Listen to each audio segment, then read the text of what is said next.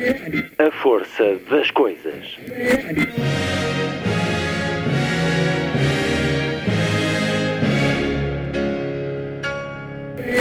Welcome to the 109th last night of the proms.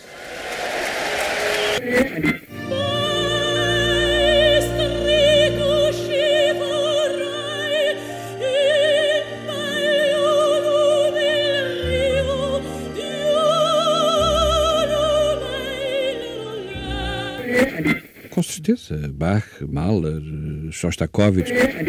Um programa de Luís Caetano.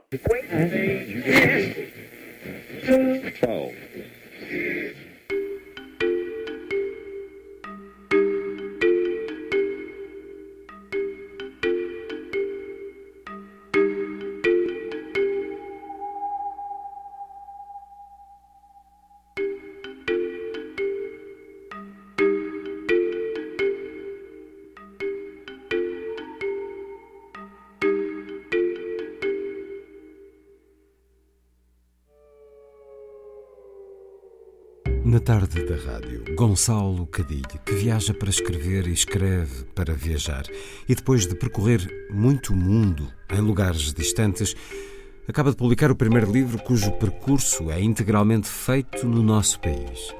Por este reino acima, no primeiro trekking da história de Portugal, a edição é Clube do Autor, um caminho a pé entre Lisboa e Coimbra, nos passos de Santo António uma experiência interior que, mais uma vez, surge como desafio, como um convite. Agora a revisitarmos o país, a vivermos um sentido renovado das coisas, um livro que é estímulo para diferentes descobertas. Gonçalo Cadilho, já a seguir, em entrevista, na segunda hora, a poesia de Pedro Eiras, uma estreia com o livro Inferno, editado pela Sírio e Alvim, Poesia de quem tem caminhado não muito longe deste género ou deste espírito literário, mas na ficção, no ensaio, na dramaturgia, é o início de uma jornada nos passos de Dante, entre o bem e o mal, o temor e a esperança. Inferno, de Pedro Eiras. Livro com uma longa lista de danados, num jogo permanente com os leitores. A jornada prosseguirá depois, até porque como aqui ouviremos dizer, o paraíso pertence aos furiosos. Pedro Eiras para escutar na segunda hora desta emissão, que termina, como sempre, com o Lilliput. É o pequeno grande mundo dos livros para os mais novos, percorrido semanalmente neste programa por Sandy Gageiro. Sábado, 17 de outubro. Muito boa tarde. Esta é a força das coisas.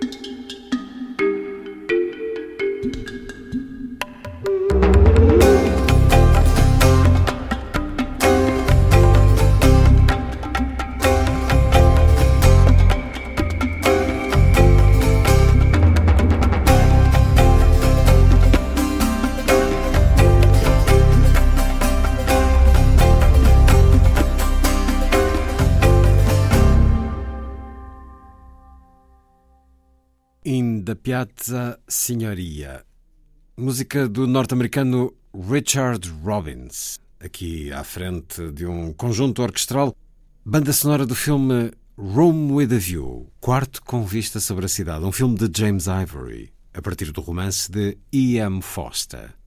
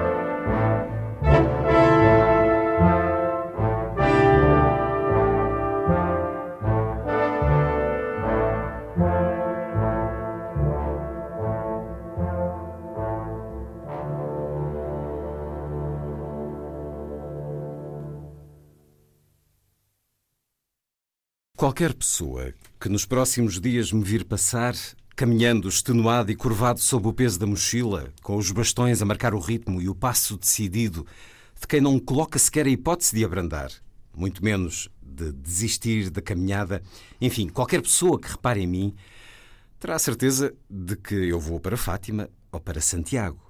Assumirá que sou um peregrino. Escoteiro está fora de questão. Não tenho farda nem lenço a descer do pescoço. Sem abrigo também está fora de questão, acho eu, caramba. Vê-se que tomei banho e fiz a barba ao acordar. Vê-se que pus gel no cabelo e vesti a roupa lavada. Vê-se que a cadência do meu corpo transmite uma força anímica impensável num tipo que anda a dormir nos bancos dos apiadeiros abandonados da CP e que, quando acorda, enfia logo um pacote de vinho barato como pequeno almoço.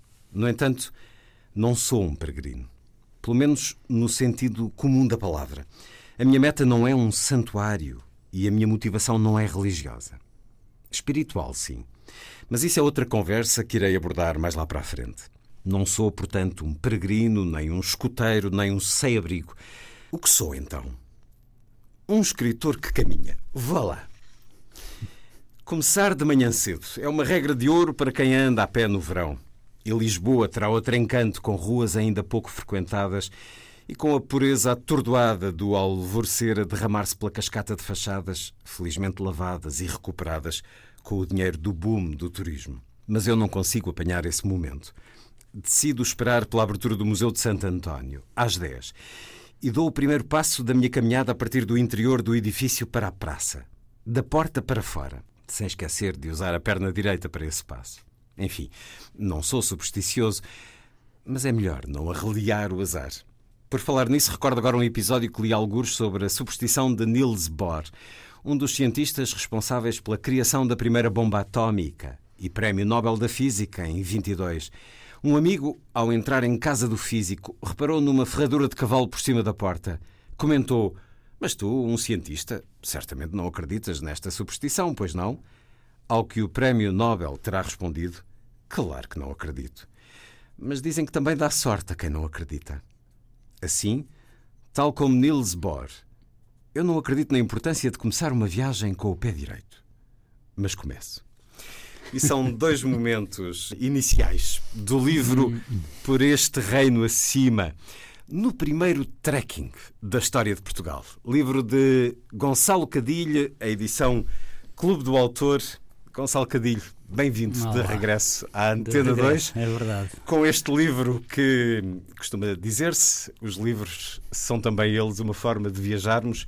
Uhum. Mais do que nunca precisamos deste escape depois de meses em que estivemos bem confinados, semanas, e agora que as coisas estão cada vez mais incertas de novo, uh, mais uma razão para os livros serem a viagem que não podemos fazer, ou podemos, porque esta é uma viagem particularmente doméstica, acessível, basta dizer que é a pé, é este o significado de trekking, é Uhum. caminhar a pé. Uh, sendo difícil a, a tradução precisa, porque não é exatamente caminhada, digamos que é uma caminhada com um projeto estabelecido. Com objetivo, sim. sim, com eh, de- determinado. Bom, curiosamente sei bem de onde vem a origem da palavra, porque um dos meus países preferidos, onde várias vezes regressei nos anos, é a África do Sul, e a palavra vem precisamente daquele movimento dos, dos, hum, eh, dos agricultores holandeses eh, bastante parados no tempo que quando viram a colónia do Cabo, da cidade do Cabo ser, vá lá, entre aspas, invadida por aventureiros de todo o mundo, quando houve o boom do ouro Foram e dos procurar diamantes, novas paragens. puseram-se a andar para o interior da, da África do Sul à procura de lugares inóspitos e, e esse é na, na- vá lá, quase na mitologia da nação eh, dos, dos, dos Vortrekkers, o trek é precisamente o caminho, o percurso que eles fazem para tentar encontrar uma pátria prometida que, não podemos esquecer, eram, eram fundamentalistas religiosos, ainda hoje são bastante, portanto, essa pátria prometida implicava a Bíblia e o biltong, que é aquela carne assada que foi à África do Sul certamente provou. Portanto, sim, o trekking é, é- é hoje em dia utilizado como caminhada a pé. Eles foram com aqueles eh, carros de, de- puxados pelos bois, eh, iam a pé, as crianças e as mulheres sentadas nos carros, nesses oaks wagons, né? E daí a palavra trekking, portanto, caminhar com um objetivo. E voltando ao meu livro, o, o meu objetivo era caminhar de Lisboa até Coimbra. Da sede de Lisboa, lugar eh, onde ali muito perto nasceu eh, Santo António, ou Fernando Martins, até Uhum, eh, ao Mosteiro de Santa Cruz, em Coimbra. Isto depois de Gonçalo Cadilho ter-nos dado já um livro sobre esse primeiro grande viajante da história de Portugal, assim o é apresentado, e de facto ele Sim. nasceu poucos anos depois da fundação Claro. do reino e, e, de facto andou por muitos lugares, alguns não se sabe muito bem. eh, Recordo-me uma outra conversa que tive com António Mega Ferreira e Marcos Arquis Gulbenkian, que também Sim. escreveram sobre Santo António. Há ali umas dúvidas sobre as primeiras viagens ao Norte de África, mas Gonçalo Uhum. Cadilho deu-nos esse livro há cerca de dois anos. Agora, isolar este pedaço de percurso, este percurso inicial que Santo António fez na sua vida longa de aventura e de viagem a pé. A pé, tal como ele fez, saindo dessa igreja de São Vicente de Fora até Coimbra. Curiosamente, muito motivado também pelos livros que estavam em Coimbra. é? Disponíveis. A, a biblioteca deste mosteiro era um chamariz, era um- É, uma é estrela. É, a brilhar para Santo António. E Gonçalo Cadilho decide então fazer a pé, nem sempre, 200 km em 8 dias. Faz agora dois anos, porque fala-se aqui do final do verão e de outras 2018, sinaléticas temporais Uhum. que são menos interessantes, como o início da época de caça. Bom.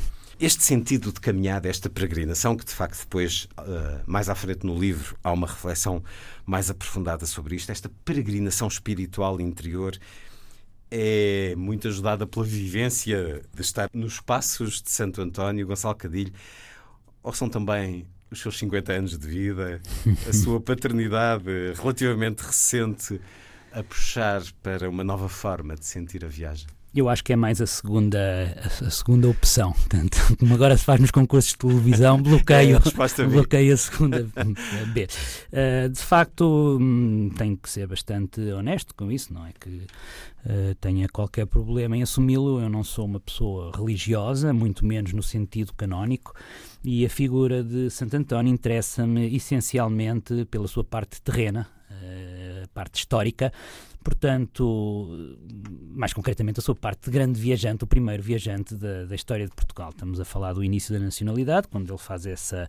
Uh, grande viagem nos últimos 10 anos da sua vida, saindo de Portugal, obviamente, e não regressando, mas uh, quando eu escrevi essa biografia itinerante que foi publicada em 2017, o livro chama-se Nos Passos de Santo António, ficou de fora esse bocadinho iniciático, ou pelo menos eu quis assumir que sim, que foi assim para, para, para a futura biografia de Santo António, em que ele uh, terá ido a pé, nem isso sabemos com toda a certeza, mas imagino que sim, terá ido a pé da cidade natal, Lisboa, recentemente conquistada aos mouros, à capital do reino, Coimbra. Não há nenhum relato, nenhum registro dele. Não há, não há.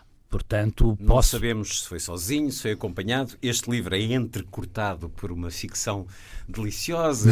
Obrigado. O jovem eh, tinha 15 anos quando fez essa viagem, é acompanhado. Sim por um negociante de especiarias, especiarias. e há aqui uma, uma relação também, há, há, aqui uma história paralela da relação entre estes hum. dois homens, caminhando, enfim, não sei se, é, se já se tinha aventurado nesta não, ficção não. noutros livros, mas Foi realmente que seja o início de uma Bem, o início... proximidade a um género que um dia talvez, chegará. Talvez. Uh, mas não havia nenhum registro, portanto é ficção. Então, e tinha a certeza do caminho que ele seguiu?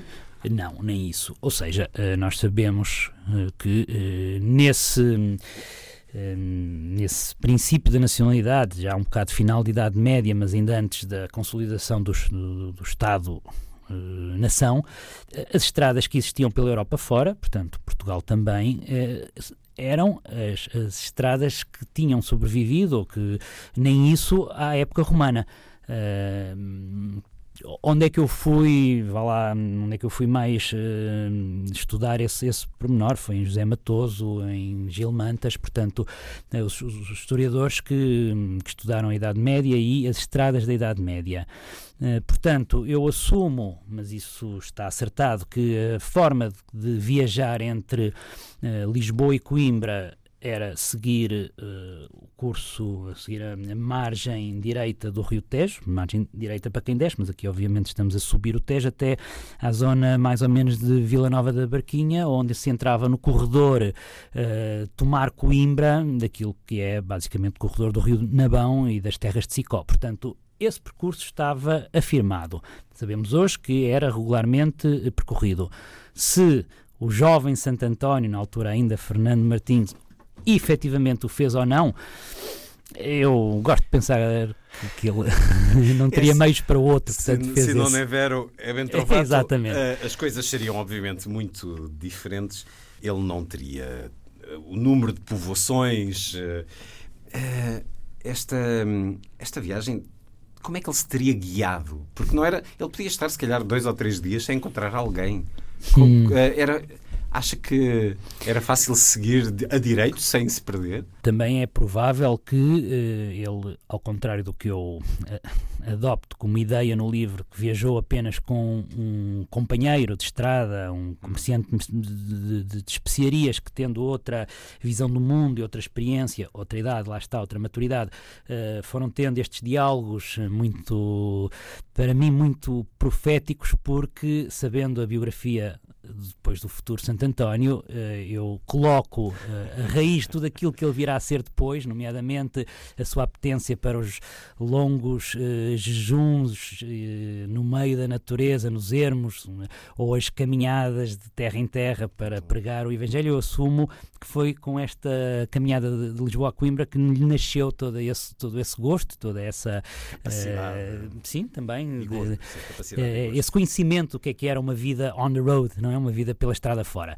Uh, é, é provável que na altura quem se aventurasse a percorrer o caminho de, de Lisboa a Coimbra, ou vice-versa, ou de Coimbra ao Porto, esperasse uma, um convoio, como agora se diz, não é? Esperasse um grupo de caminhantes, de viajantes, um deles conheceria o caminho, e por outro seguro. lado, os bosques estariam também tão abandonados uh, que não sei se nesse momento em Portugal era assim, mas na Europa, na, na, na, situação depois da queda do Império Romano e durante quase, enfim, 800 anos, o que acontece é que os bosques estão de tal maneira abandonados que eu penso que um trilho pelo mato eh, não teria grandes bifurcações, era seguir a direito, portanto, também não sei se a possibilidade dele se perder, era, ele ou qualquer viajante, era assim tão grande. Depois há outra coisa que eu também, hum, enfim, reflito um bocadinho no, vi, no, no, no, no livro, não apenas a questão de saber o caminho certo, que era um problema, mas quando seria a próxima fonte, onde é que poderia dormir nessa noite, eh, onde é que voltaria a encontrar uma locanda onde pudesse alimentar-se. Portanto, eh, essa questão do, do, do viajante eh, entrega a si próprio ao longo da estrada é um dos temas de reflexão do livro. A conversa com Gonçalo Cadilha, a propósito do livro Por Este Reino Acima, no primeiro trekking da história de Portugal, a edição Clube do Autor. O seu primeiro livro, uh, integralmente uh, uh, a decorrer no seu país, em terras lusas, Sim. a fazer lembrar aquela canção da nossa infância, Pelos Caminhos de Portugal. Eu vi tanta coisa linda, vi um mundo sem igual, o luso brasileiro Mário Gil, ah. que nos deixou em 2017. Tenho, tenho Uma canção boa para a sua banda sonora deste livro, Sim. nem por isso. A verdade é que nos diz aqui Gonçalo Cadilho Caminho entre turistas com a mesma sensação de descoberta de uma cidade estrangeira, mas não me sinto turista. Também não me sinto português. Talvez porque, apesar de me manter dentro do meu país, estar efetivamente em viagem. Então é sempre um estranho, numa terra estranha, quando está em viagem. Gonçalo Cadilho, a viagem é sempre um lugar estrangeiro? Se nós quisermos e se for essa a predisposição com que atacamos a estrada, sim. Portanto, podemos fazer grandes viagens ao virar da esquina, não é? Isso leva-me outra vez para a questão da peregrinação. O mais importante está cá dentro. Uh, está naquilo que se vai fazer a seguir, independentemente daquilo que o rodeia. Pode sim, ser aqui sim. ou pode ser no Botsuana. Sim, sem dúvida. Um, lá está. Uh, às vezes perguntam-me, então viajar muda as pessoas. Eu digo, depende das pessoas. Se as pessoas uh, se estiverem dispostas para mudar com a viagem, claro que muda, mas se não estiverem, nada muda. Podem ir ao sítio mais exótico, que Portanto, é como se estivessem na praia claro, mais próxima. Claro, e, e, e, nesse, nesse aspecto, de facto, o livro também é uma, uma procura de encontrar um caminho interior, de encontrar revelações na estrada tão batida que é a estrada do território português, a estrada aqui não no sentido uh, da via que eu percorro, mas sim de estar em movimento, de estar em viagem. Mas há aqui uma coisa importante, é que eu andava há 30 anos a viajar pelo mundo, com muito pouco tempo passado em Portugal e quando vinha a Portugal era para entrar numa rotina familiar, numa rotina doméstica na minha cidade natal, onde ainda hoje vivo, portanto... A nossa Figueira da Foz. Nossa Figueira da Foz. Portanto, eu consegui também, quando iniciei essa caminhada, uh, ao arrancar de Lisboa, olhar para a luz de Lisboa, para os outros turistas uh, que estavam comigo a percorrer uh, a zona histórica, eu conseguia ter uma, um distanciamento que, enfim, não digo isto com, com, com soberbia, mas que poucos portugueses poderão ter, poderão, poderão dizer isso, não é? A não ser os imigrantes, claro que esses que foram viver, mas o, o viajante português que, que, eh, reconhece em Portugal a sua, o seu território de regresso, mas que anda há 30 anos longe dele, eh, a viajar e, e, e com pouco tempo de permanência em Portugal, acho que isso também ajudou, contribuiu para que eh, esta, esta viagem narrada eh, no livro, esta caminhada, fosse eh, uma caminhada de, de, de alguém que se sente em viagem no próprio país. Portanto, voltamos ao estrangeiro na, em, em, terra própria, não é? E surpreendeu-se muito com aquilo que encontrou? Um... A familiaridade, o conhecimento do país, apesar de tudo, podiam dar-lhe um, uma noção de que, bom, Sim. eu sei aquilo que vou encontrar, mas foi assim ou nem por isso? Eu sabia o que é que ia encontrar. O que me surpreendeu foi a forma como as coisas boas e as coisas más, cada uma à sua maneira, mexeram comigo. Não estava à espera que a, a emoção, a comoção fosse tão, tão sentida, tão forte de cada vez que eu encontrava ou uma paisagem, um centro histórico que me emocionava, que me conquistava, ou o contrário, um eucaliptal com um tojo a cobrir eh, o chão em que eu via a pobreza da nossa uh, variedade ou falta dela um, florestal. Portanto, não posso dizer que tenha feito grandes descobertas. A principal descoberta foi a minha reação àquilo que eu já esperava encontrar e que afinal consegue ainda mexer muito comigo. Também mexeu certamente, e isso só pode acontecer cá. Enfim, há sempre encontros com portugueses lá fora, mas conversámos a primeira vez há 15 anos, uh, muito escreveu e muito realizou desde aí. Só aqui é que pode, às vezes, numa pequena aldeia, numa casa onde pede para beber um copo d'água, dizer-lhe com certeza Gonçalo Cadilho, porque o reconhecem. Sim. Isso deu-lhe o quê? Porque isso aconteceu várias vezes. Sim, deu-me hum, o contrário do que dias antes me tinha dado uh, entrar num café, ainda o sol não tinha nascido, pedir uma meia de leite e ao meu lado as pessoas estavam a beber um, um café com bagaço, não é? Sim. Para acordar. Para...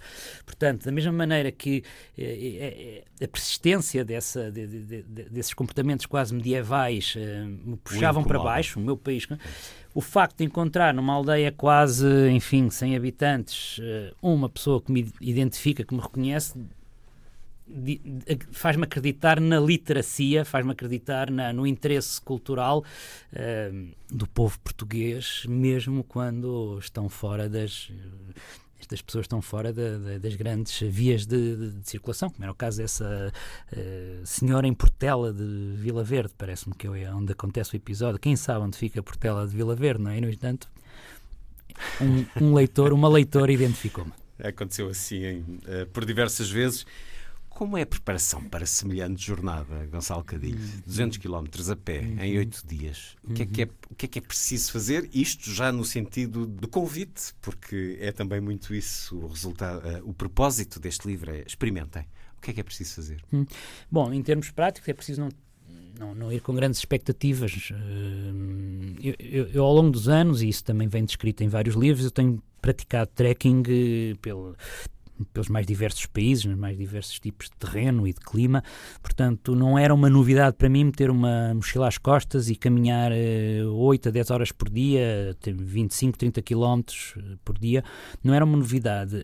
Um, quem se aventurar no mesmo acho que não pode ir com uh, grandes planos, tem que deixar o corpo uh, ditar, uh, o estado físico ditar o caminho. Ou seja, eu conseguia fazer 25 km, um leitor que queira fazer o mesmo, se calhar fa fará 15, não uhum. tem que. Um, ehm, de resto, há uma necessidade, enfim, de ter o, a planta do pé completamente adaptada ao calçado e de estar habituado a caminhar algumas horas por dia. No seu caso, foi mesmo uma consulta? Fui, sim, embora. Um uh, podologista, não é? sim. Uh, não fui falar com alguém que eu achava que sabia todas as dicas para o caso de eu começar a ter uma bolha. Portanto, fui um bocado informar-me uh, e porque é que eu achei que estava a, fazer a, a consulta correta? Porque em, em Portugal uh, não existe grande uh, tradição de trekking, mas pelas, enfim, melhores ou piores razões, existe a tradição da peregrinação forçada, em que uh, as pessoas, eu também faço uma pequena reflexão sobre isso no livro, as pessoas preferem fazer 100 ou 150 km sem parar até chegar a Fátima, porque é esse o destino, é essa a tradição que no nós temos de caminhar. da expiação, da, da promessa, do, Sim, um esforço eu, desmesurado. Eu digo que o peregrino encontra a espiritualidade na chegada e o caminhante vai desenvolvendo, vai, vai uh, encontrando ao longo do caminho. E, de facto, uh, esta tradição de caminhar 100, 100 e tal quilómetros até chegar a Fátima sem parar tem a ver com a espiritualidade na chegada e não ao longo do caminho. Uh, recentemente, a zona ali de, entre Coimbra e Fátima desenvolveram uma rota alternativa para ir até Fátima, que passa pelo meio dos bosques, mas para que, não seguirem a Estrada Nacional, que é perigosíssimo. Demora mais tempo e quando eu me apercebi disso no, no site, no Facebook, havia comentários irados, como dizem os brasileiros, alguém que dizia eu, eu não quero ir passear pelos bosques, eu quero chegar a Fátima. Portanto, sentia-se defraudada por ter feito aquele percurso que percebeu que demorava mais, mais tempo. O não? É? caminho de Santiago é outra coisa, é, já tem mais. Sim, é, não, não, eu estou do... a falar desta tradição portuguesa de ir a pé até Fátima. Eu fui falar então com um podologista que está habituado a curar pessoas que foram a pé até Fátima e ficam com os pés numa lástima, era aquilo que eu queria evitar. Eu perguntei-lhe o que é que é necessário para que isso não aconteça e se por acaso acontecer enfim, e aconteceu, mas isso é aconteceu, um aconteceu a bolha, a essa, bolha, essa ameaça terrível do, daquele que caminha. E por isso faz, a mim faz-me impressão, porque presumo que para alguém tão preparado, com técnicas simples, mas necessárias, de mudança de meias, de evitar hum. o pé molhado, de ter-lhe acontecido a bolha que pura e simplesmente devasta uh, o espírito, porque a pessoa a partir daí está em dor. Imagino que será, Sim, no caso é. dos caminhantes de Fátima, dos peregrinos de Fátima. É a tal expiação uh, de que ah, falávamos. É e curiosamente agora. Acontece nos joelhos também quando chegam ao, Sim, ao então, recinto, que é outra coisa eh, que, por falar em idade um pequeno, média. Um pequeno à parte, há uns meses atrás, talvez há mais de um ano, falava com um hoteleiro de, de, de, de Fátima, portanto, alguém que tem um hotel que está dentro desse. E ele dizia uma coisa muito curiosa: Lourdes praticamente deixou de ter peregrinos, porque as pessoas vão a Lourdes pedir qualquer coisa que depois não acontece e o mito vai desaparecendo. No caso de Fátima, ao contrário, as pessoas vão a uh, Fátima agradecer qualquer coisa que aconteceu. Portanto, enquanto que neste registro continuará sempre a haver alguém que acredita que o que aconteceu foi por causa de Fátima e irá a pé até Fátima. No caso de Lourdes, ao contrário, o pedido não foi uh, atendido. A pessoa não vai a pé até Lourdes. Enfim, um, era um, um à parte sobre a mentalidade de, de, das peregrinações. Há, muitos à partes que podíamos fazer sobre isso. O que é que levou na mochila? Uma mochila que ia Sim. sobrecarregada portanto, é. acima do peso recomendável, mas isso acho que acontece a toda a gente que já andou de mochila. O que é que, é, o que, é que levou? Eu, eh, eu arranquei com, com uma ideia que um bocado infeliz, mas que é, é, tem sido o meu método de trabalho ao longo dos anos, que é o de escrever à noite aquilo que fui tomando notas durante o dia. E, e, e obviamente, numa viagem sei lá, como a do livro África Acima, que demorou oito meses, ou a do Planisfério Pessoal, que demorou 19, claro que eu tenho que fazer isso. Eu não posso esperar o regresso para para escrever o, livro, tem que ser escrito durante a viagem. Neste caso, estes oito dias, eu pensei que ia fazer o mesmo, que chegava à noite ao hotel e ia escrever, mas eu estava de tal maneira extenuado que chegava ao hotel. Eu não, andava a viajar com um computador, com vários livros de consulta e depois chegava ao fim do dia e esticava-me na cama e só acordava na madrugada seguinte. Portanto, era inútil eu andar com aquele peso todo às costas eh, porque eh, por oito dias bem podia esperar e regressar a casa. Ao quinto dia em tomar, quinto, quarto dia, eh, de facto tive que parar, tive que esperar que uma bolha cicatrizasse e aproveitei para refazer a mochila. Então, dessa segunda parte, daí para a frente, o que eu levava era de facto o mínimo essencial, nomeadamente uma muda de roupa hum, e, e aquela alimentação que se vai comendo durante o dia. No meu caso, eu sou incapaz de parar para comer porque depois já não consigo continuar. Portanto, era, era uma mochila muito leve da, da segunda parte e, e faz todo sentido faz todo sentido uh, ter o corpo um, livre desse e as costas livres desse incómodo que é uma mochila pesada para dar mais atenção ao, ao que se passa no caminho. Levava um livro? um livro, levava vários livros de consulta. Hum. Um deles, por exemplo, estou-me a lembrar, O Sabor da Terra, eh, de José Matoso, que é um calhamaço. é. Para quê? Não, é, o livro eu podia mas... quase ir a ler e a caminhar ao mesmo tempo, que é de tal maneira interessante ir lendo o que estamos a, a, ver, mas, mas não era possível andar com livros. Levava outros livros, levava uh, livros sobre trekking em geral. O trekking, algo semelhante, vai sendo proposto, incentivado por uh, diferentes uh, regiões. Já que dissemos, há muito que se faz o, o caminho de Santiago, hum. uh, mas nos últimos anos, em quase todos os lugares do país, se marcam diversos percursos. Sim, as grandes rotas. Para caminhada, grandes ou pequenas sim. rotas, grandes caminhos ou, ou mais ou menos longos. Um, leio aqui um certo. Pergunto-me qual o comprimento previsto para a ciclovia do Nabão. Será uma ciclovia para meninos que, ao fim de meia dúzia de quilómetros, fecha o círculo, de regresso a tomar? Ou uma empreitada a sério que oferece dezenas de quilómetros de pura liberdade pelos bosques e vales do corredor aquífero de Sicó Alveiazer? Proliferam agora por este país os trilhos de outdoors, passadiços e ciclovias, desenhados em gabinete de arquitetura, construídos com materiais pesados, financiados com fundos europeus, caríssimos, curtíssimos, inorgânicos. Para que servem? Não servem para trekking. Trekking é outra coisa. Um passadiço de meia dúzia de quilómetros, por muito espetacular e arrojado e panorâmico que seja, não conduz a lado nenhum. Não é um meio para chegar, é um fim em si mesmo. O passadiço é o próprio destino. Portugal precisa com urgência estratégica de dinamizar, promover e facilitar o acesso a uma rede de longa distância de percursos de trekking, o equivalente aos Grand Randonnée franceses, bem sinalizados, bem organizados, com traçados coerentes e válidos do ponto de vista patrimonial e natural, com refúgios, pontos de alojamento e de alimentação bem definidos nos mapas, em funcionamento, fidedignos, asseados. E outra coisa essencial para os percursos de trekking não podem apenas ser interessantes, bem planeados, bem sinalizados. Têm de ter um estatuto, uma razão de existir, uma justificação mitológica ou proto-histórica ou cultural ou geológica irrepetível. Têm de possuir sex appeal. O Caminho de Santiago tem sex appeal. A Via Francigena também. E o Caminho Inca. O Grande Canyon, idem a grande rota da Serra do Caldeirão ou a travessia do Alvão ou os caminhos de Fátima não têm. Curiosamente, há hoje um título de capa num jornal sobre os passadiços, eh, no sentido de serem criticados por eh, ecologistas e ambientalistas. É verdade que temos belíssimos passadiços e que é uma visita agradável, mas qual é o seu olhar sobre isto que há 15 anos ainda não se sentia desta forma no nosso hum. país. As coisas mudaram muito em termos hum. não só da relação com a viagem uhum. acessível, barata, mundo fora, mas também com o usufruto da natureza mais perto de casa, dentro das nossas fronteiras. O trekking é um turismo em que vale a pena apostar. Podemos não ter os turistas com o American Express Platina, mas temos gente com interesse, com responsabilidade. É um turismo que pode ser uma grande aposta para o país, Gonçalo Cadilho.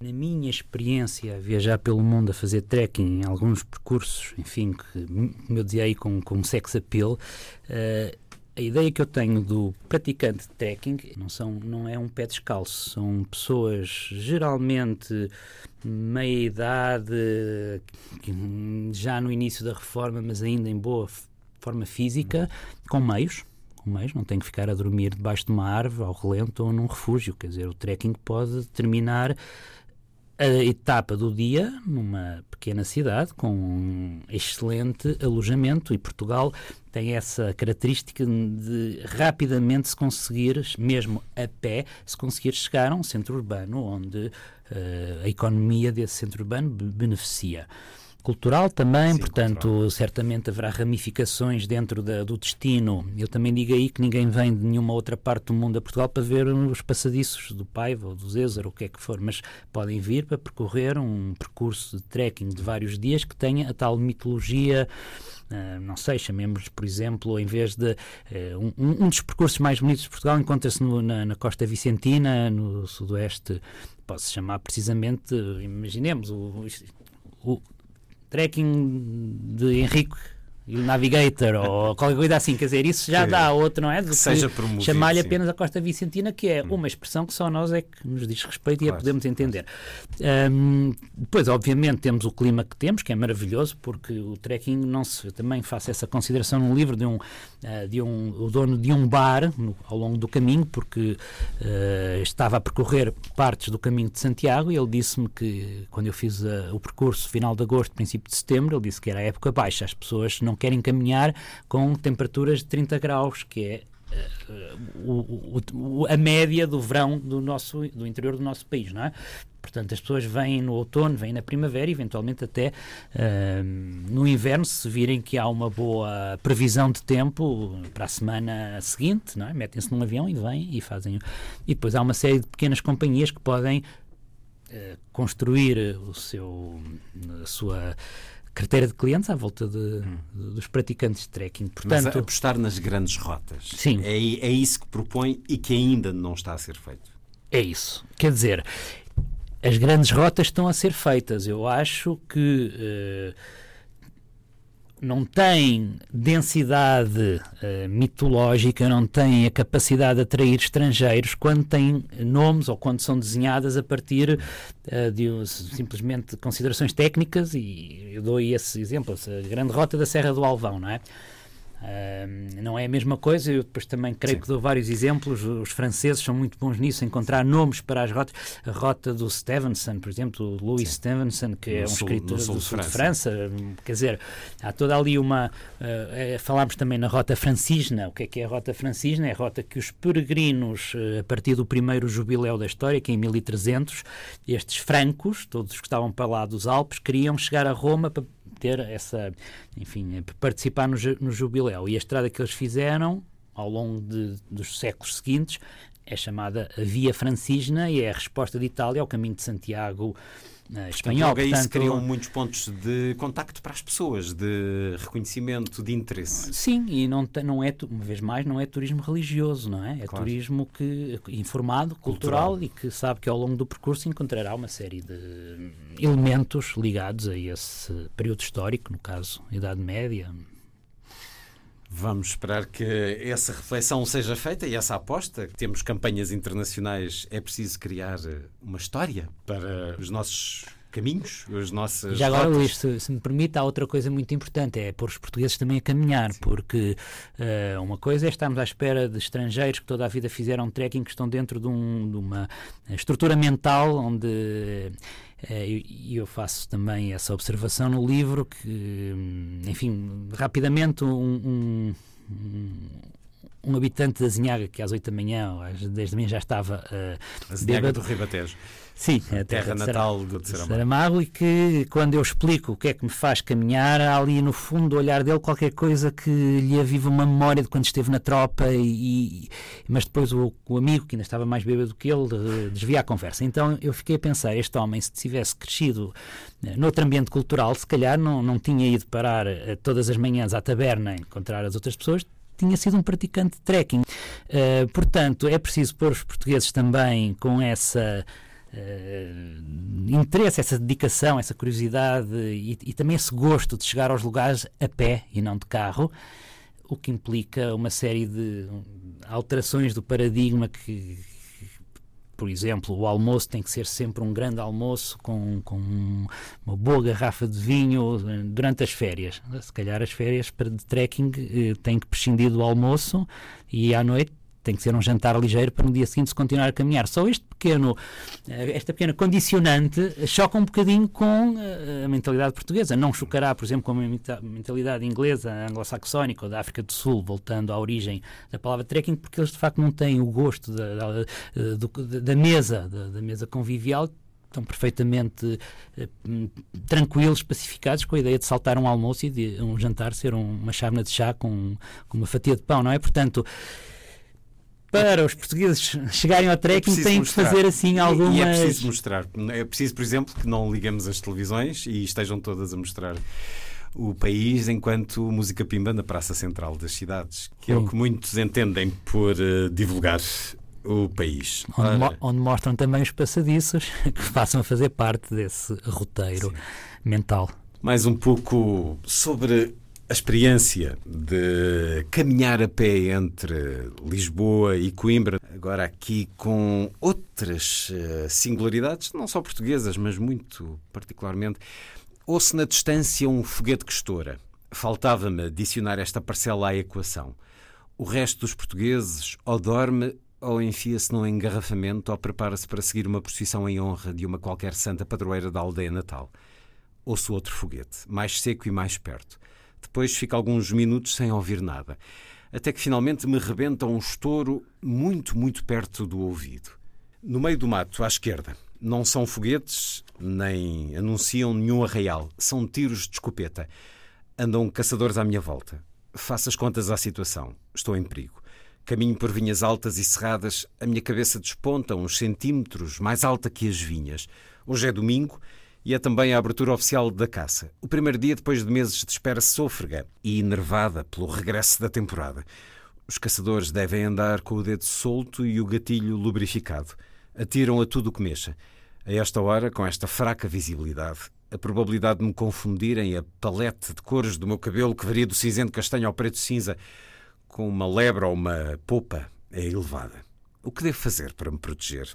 Enfiar-me debaixo de uma parreira e esperar uma meia hora pela afirmação plena da luz do dia? Mudar de roupa e vestir-me com as cores mais berrantes que tenho na mochila?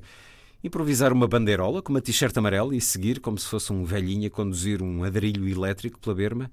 Erguer uma faixa do PAN? É que não. Seria como passear no Afeganistão com um chapéu de cowboy a assobiar o God Bless America. Já com a luz do dia presente em todas as declinações da sombra, caminho agora mais tranquilo. Avisto dois caçadores à minha frente, de costas para mim, atentos a qualquer coisa no meio do bosque. Grito mais alto que sei: Ei, posso passar?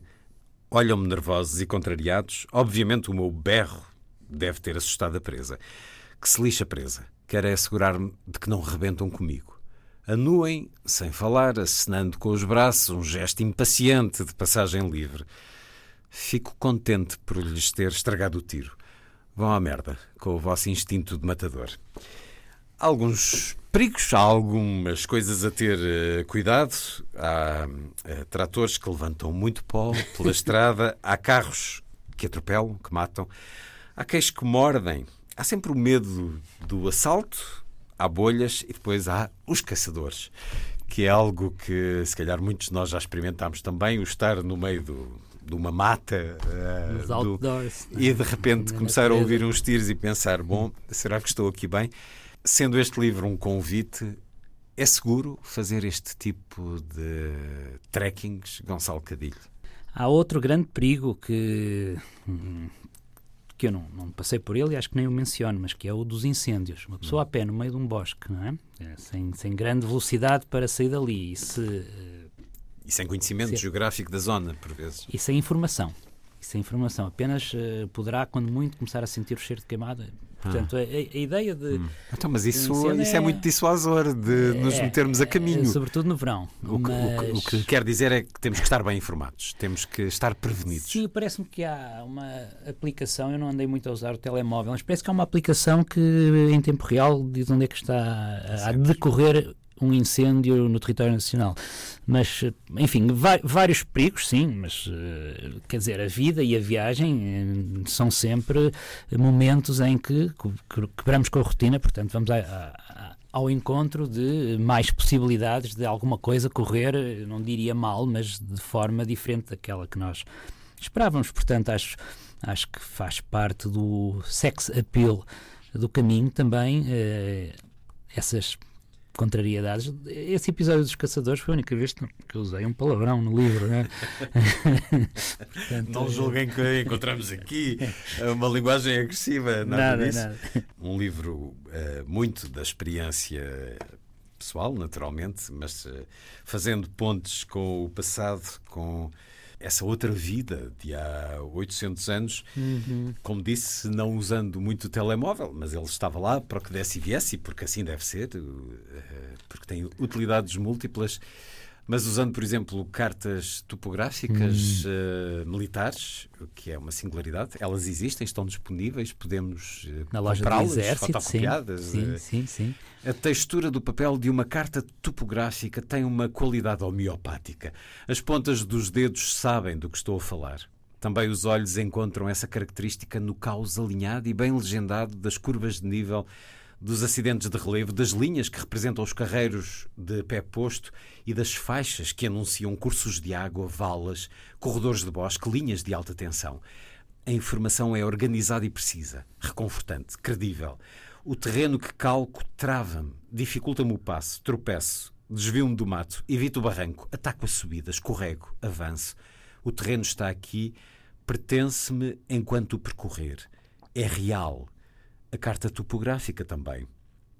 Entre o meu esforço, a textura da carta, a informação que oferece e o solo que piso, estabelece-se uma ligação física, orgânica, factual, uma experiência precisamente homeopática.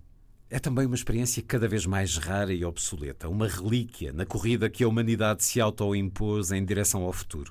Estamos ligados à net, 24 horas por dia. Vivemos num excesso de informação e de estímulos sensoriais que na realidade não existem.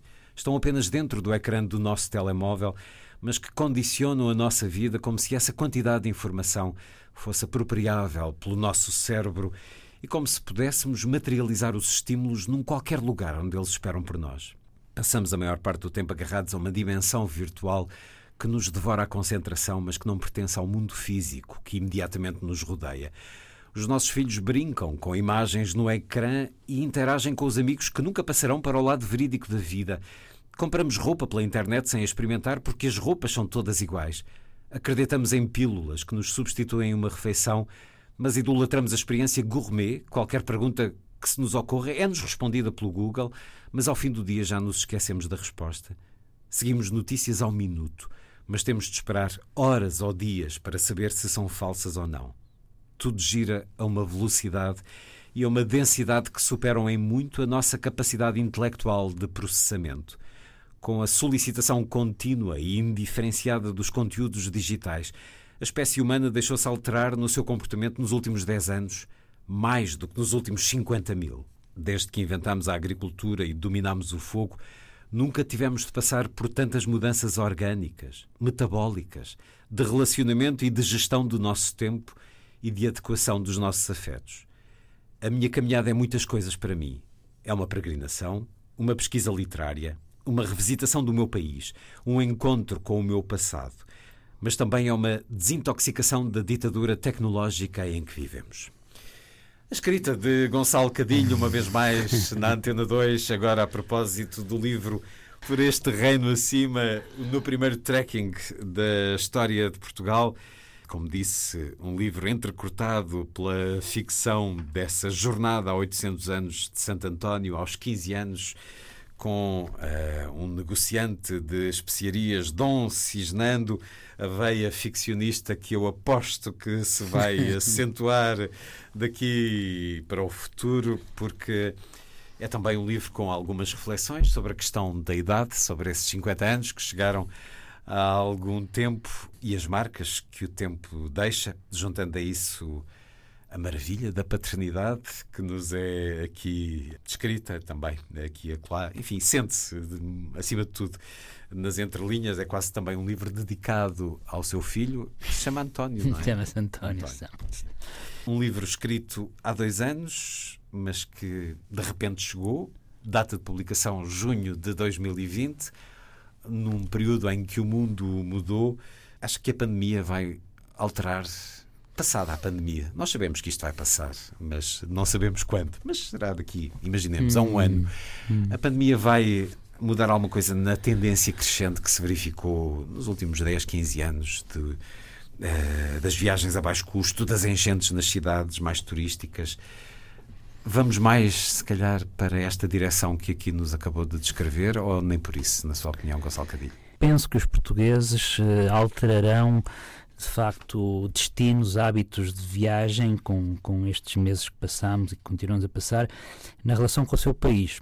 Eu acho que, nomeadamente a nível de turismo da natureza, e eh, enfim, é talvez aquilo que eu consiga falar melhor, parece-me que os portugueses vão começar a caminhar mais pelas estradas e pelos trilhos de natureza do nosso país. Uh, não sei se o turismo de massa voltará, não sei se uh, o Algarve continuará a ser o principal destino dos portugueses. Não sabe, mas, mas o que é que acha? É que nós temos sempre a entender, os problemas quando existem, vivem-se, mas quando passam, quando desaparecem, esquecem-se. Eu acho que vai ser mais isso.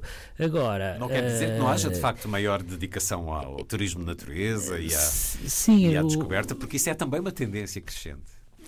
Pois, é uma tendência crescente que com, com esta pandemia foi acelerada na percepção dos portugueses. Uh, provavelmente os franceses, os nórdicos, que já fazem há tantas décadas trekking, não, não, não passarão a fazer mais, ou seja, já está consolidado entre eles. Nós estávamos ainda muito atrasados quanto a esse hábito. Eu acho que esta pandemia nos. Uh, nos colocou essa questão na ordem do dia, não é? Porque é que não caminhamos mais na natureza? Eu acho que os portugueses, depois da pandemia, continuarão a caminhar na natureza. A grande metamorfose da nossa época é a perda do controle sobre o nosso espaço pessoal. Dia e noite, algemados ao telemóvel, conectados com o mundo, online com a realidade global, esquecemos-nos de cultivar a relação lenta e serena connosco. Menos velocidade, menos quantidade de informação, menos disponibilidade para sermos contactados, menos sinal, menos gigas por segundo, mais horas offline, menos futuro, mais tradição, menos ecrã, mais introspeção, menos sofá, menos aquecimento central, mais gravilha, mais nortada, mais ar livre, mais atividade física, menos ginásio, menos livros de autoajuda, mais leveza espiritual menos tendências da moda, mais cores de outono e aromas da primavera, menos festivais, mais silêncio, menos rotinas urbanas, mais caminhadas pelos bosques de Portugal. A minha viagem está a terminar, mas é só a estrada que chega ao fim. O viajante continua, não se detém. Mantém o processo de metamorfose ao contrário. Tal como o rapazito que passou por esta colina há muitos séculos, também eu descubro que caminho para me aproximar da minha essência por este reino acima. Gonçalo Cadilho, a edição Clube do Autor. Gonçalo Cadilho, muito obrigado por este regresso à Antena 2. Sempre um prazer.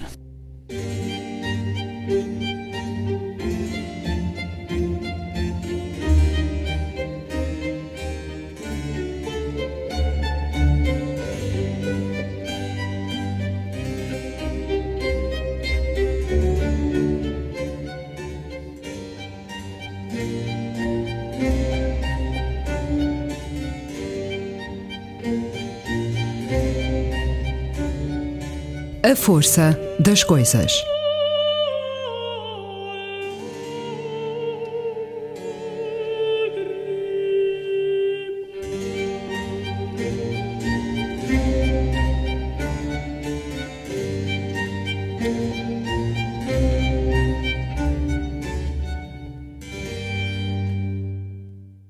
Daqui a pouco, a conversa com Pedro Eiras e o livro Inferno Início de uma jornada na poesia de um autor que na realidade nunca andou muito longe dela.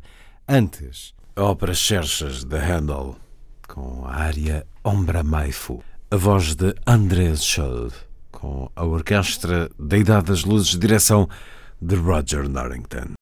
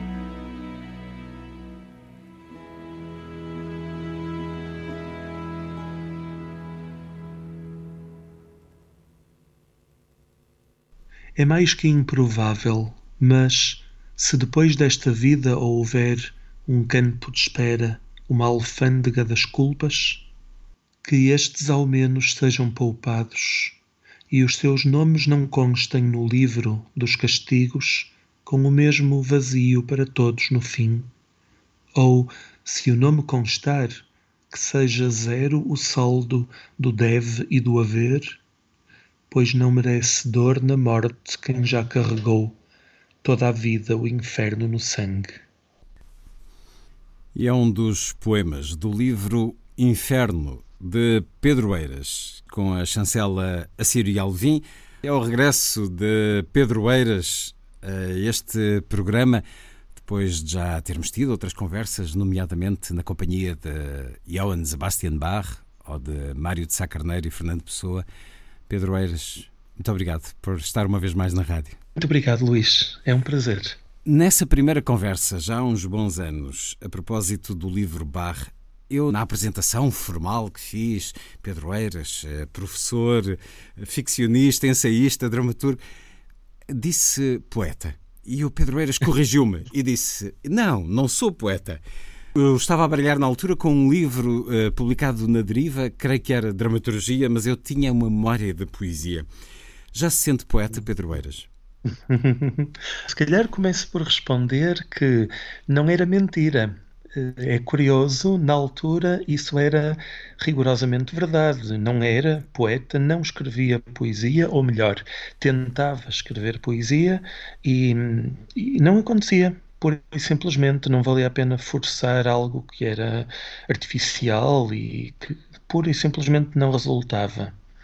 E depois a vida, a vida é muito estranha, a vida está cheia de enigmas, porque de um dia para o outro, isto é bastante literal, de um dia para o outro o que era impossível tornou-se possível. Eu tenho a maior dificuldade do mundo em dizer essa frase eu sou poeta. Bom, do mesmo modo que, que há muitas outras frases uh, parecidas que tenho dificuldade em dizer, aliás, a própria ideia de, de, me ver como um escritor, como um ficcionista, como um dramaturgo, etc., uh, são designações estranhas para mim e a poesia continua a provocar-me um terror absoluto mesmo agora, mesmo existindo este livro, mesmo tendo eu escrito e publicado e exposto estes textos, estes poemas, que são de facto poemas, até aí consigo ir, a verdade é que o terror absoluto em relação ao poema continua. É uma questão de ca seja, categorização, catalogação.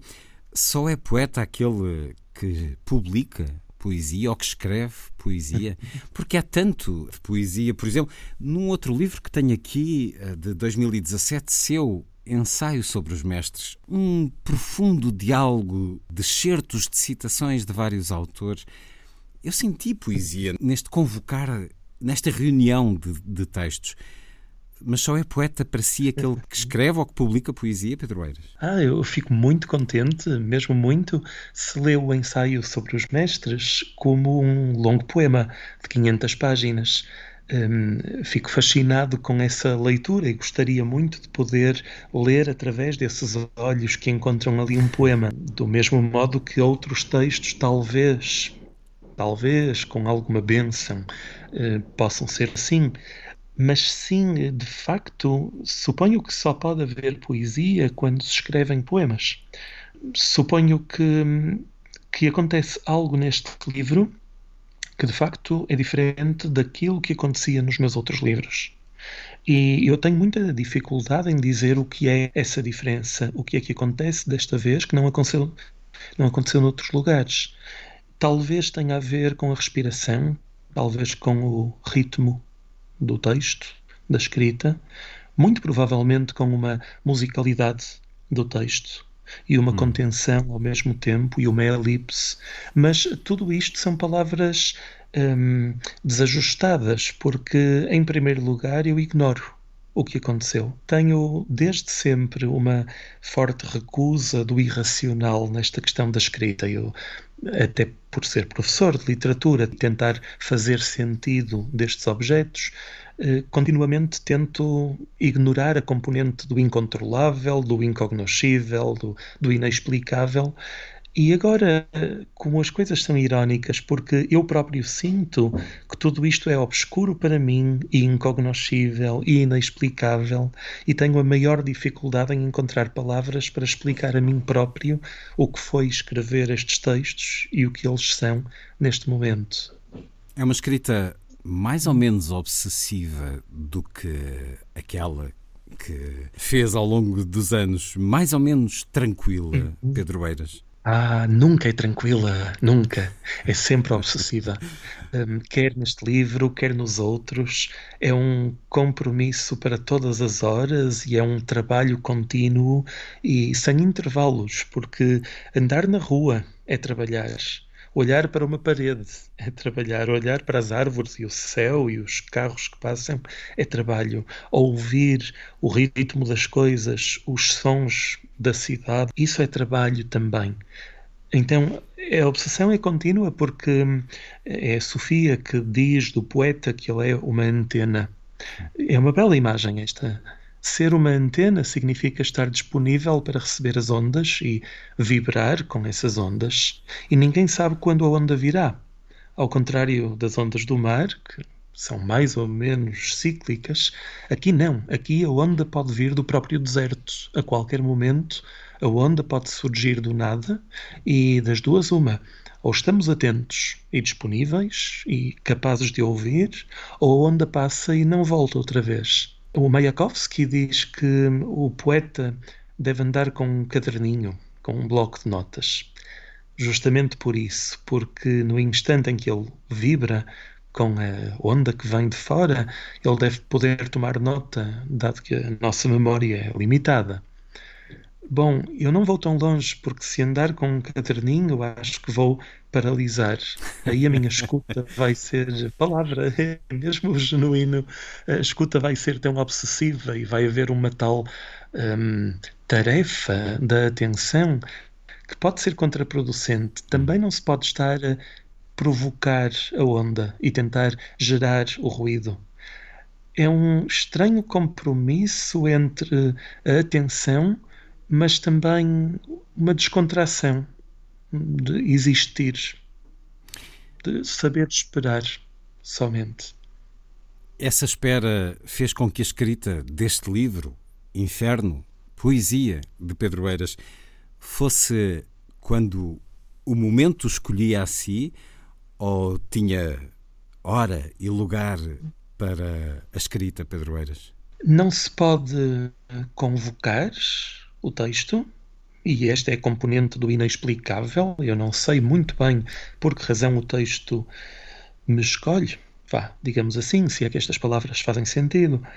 Mas ao mesmo tempo, a partir do momento em que há uma disponibilidade, de repente parece que tudo se conjuga. É muito estranho. Essa disponibilidade aconteceu recentemente. O livro tem a data de publicação uhum. de abril, o mês em que estivemos todos fechados.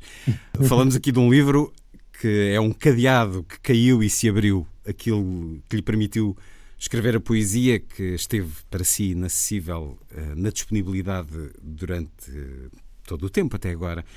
Quando é que o livro foi escrito? Foi em tempos recentes, foi basicamente no correr do ano passado portanto, antes deste muito atípico ano de 2020, mesmo se de vez em quando até sentimos a tentação de ler alguns versos como se fossem uma crónica do presente, mas não é. Não é verdade? Quando leio Estamos todos a arder em fogo lento, bom, para um livro chamado Inferno não é de estranhar, mas é um verso claramente descritivo da realidade. Isso é verdade, e talvez a antena que eu fui, que eu espero ter sido, talvez essa antena tenha recebido ondas também de destas ameaças várias que têm a ver com a fragilidade da nossa civilização. Portanto, de facto, não havia nenhuma pandemia no momento em que escrevi, mas as pandemias são algo que está latente, é um chão que treme debaixo dos nossos pés. Mas havia muito mal, muito outro mal que permanece. Sem dúvida, isso sim. E continua a haver e haverá.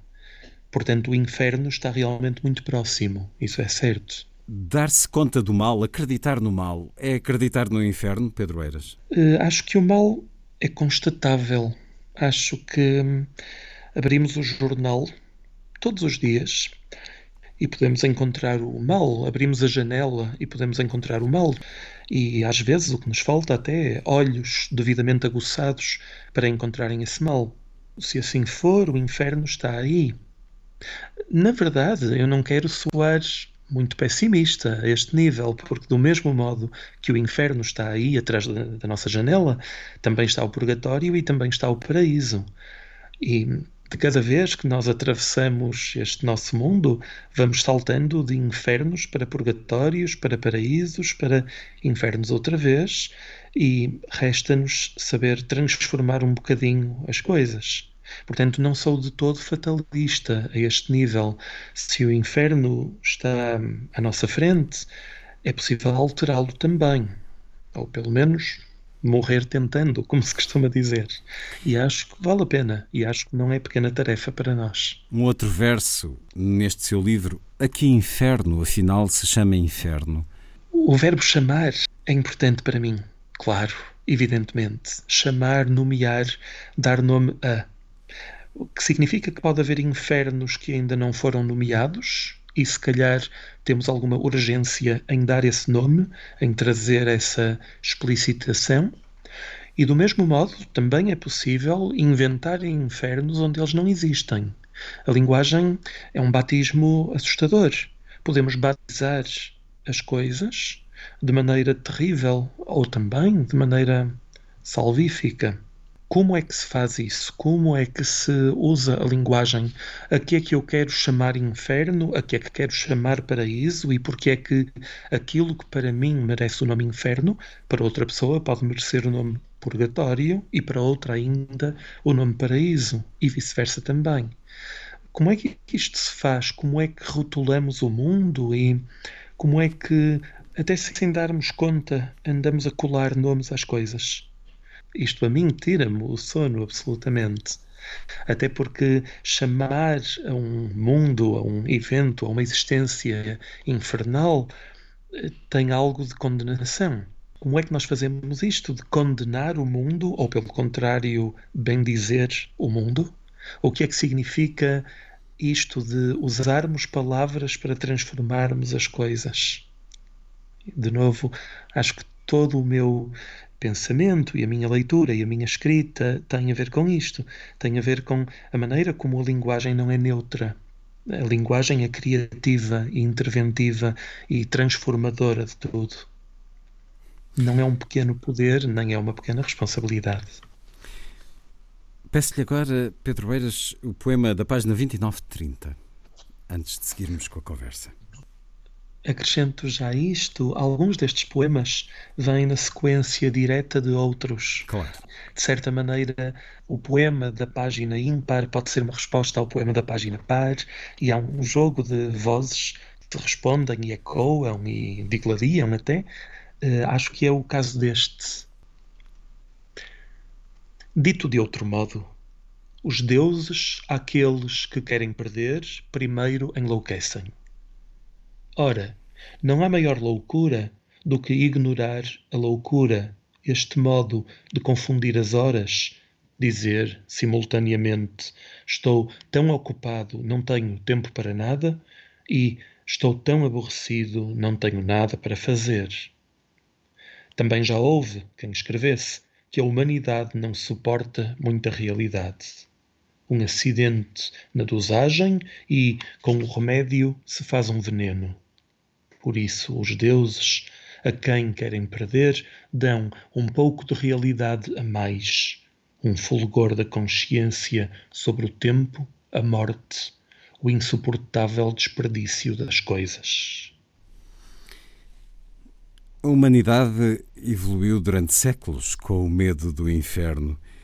O medo de um castigo eterno levou-nos a ser melhores, na sua opinião, Pedro Eiras? A ser mais éticos, mais tolerantes ou apenas mais amedrontados?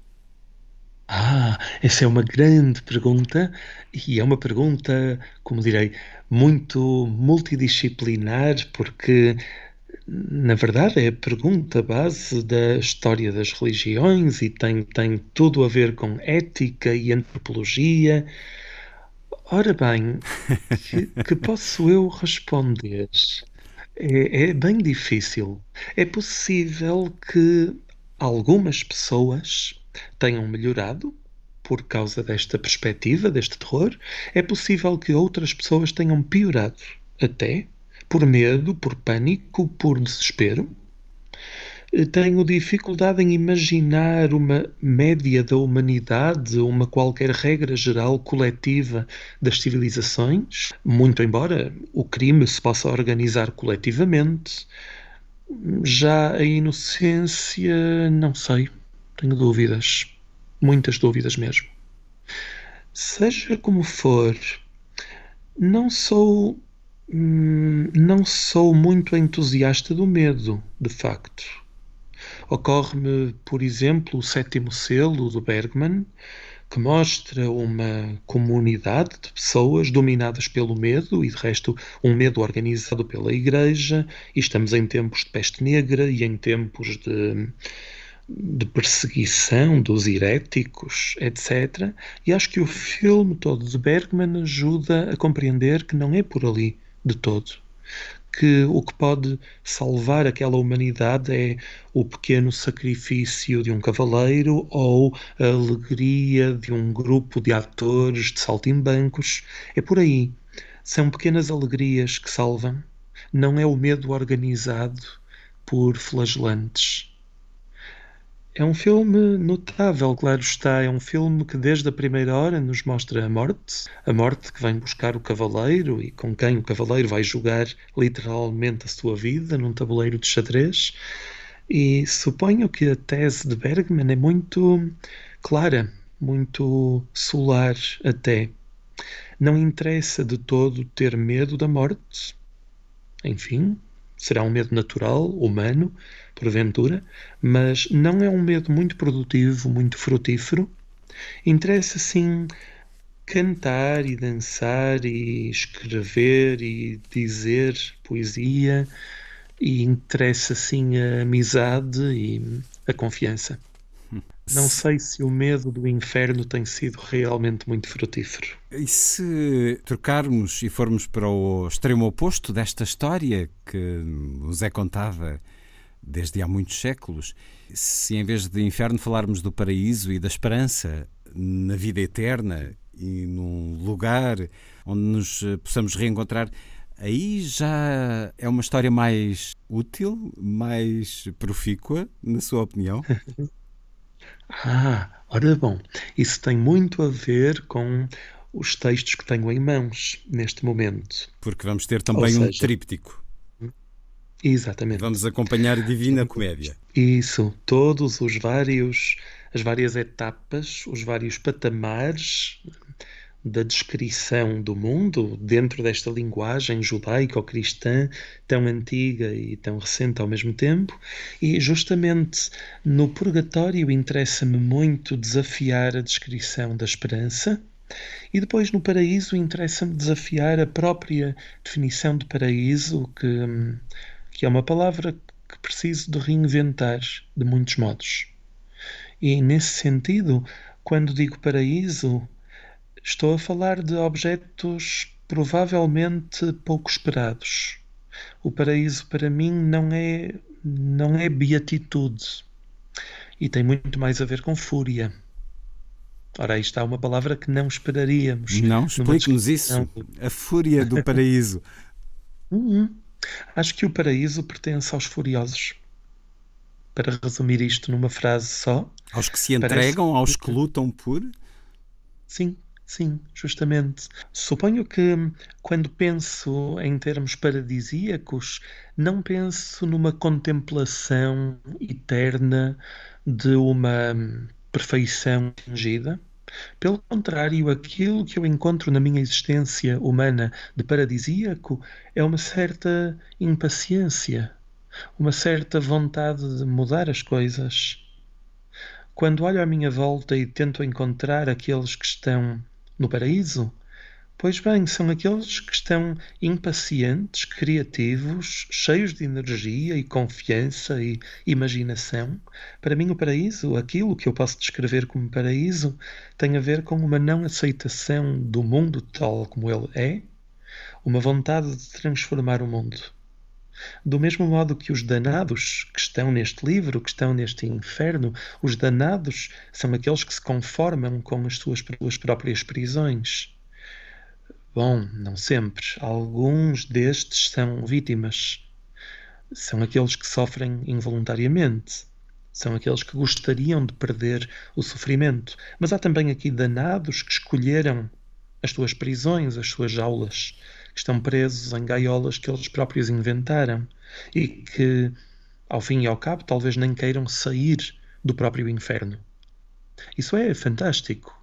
Pessoas que estão no inferno e que querem estar no inferno e que aceitam estar no inferno.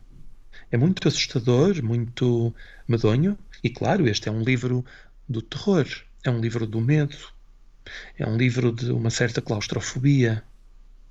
Como é inevitável, ou não se chamaria inferno, claro. Agora, o paraíso, pelo contrário, tem algo de ponto de fuga e está em movimento e não é uma simples contemplação estática ou estática em êxtase. Não, para mim o paraíso é transformador. E nesse sentido, eu conheço muita gente que está no paraíso. Pessoas à minha volta, pessoas eh, que são meus amigos, que são meus cúmplices e que estão no paraíso. Tal como conheço muitos que estão no inferno. Conheço dos vários lugares. Conheço pessoas que estão no inferno, pessoas que estão no purgatório, pessoas que estão no paraíso e, e, e todos, e todos cá, e todos a caminhar neste planeta, não num além pós-vida. Posso lhe pedir agora uhum. o seu canto 15, o poema entre a página 54 e 56, Pedro Eiras. Não o Minotauro, mas o algoritmo compreender-te-á.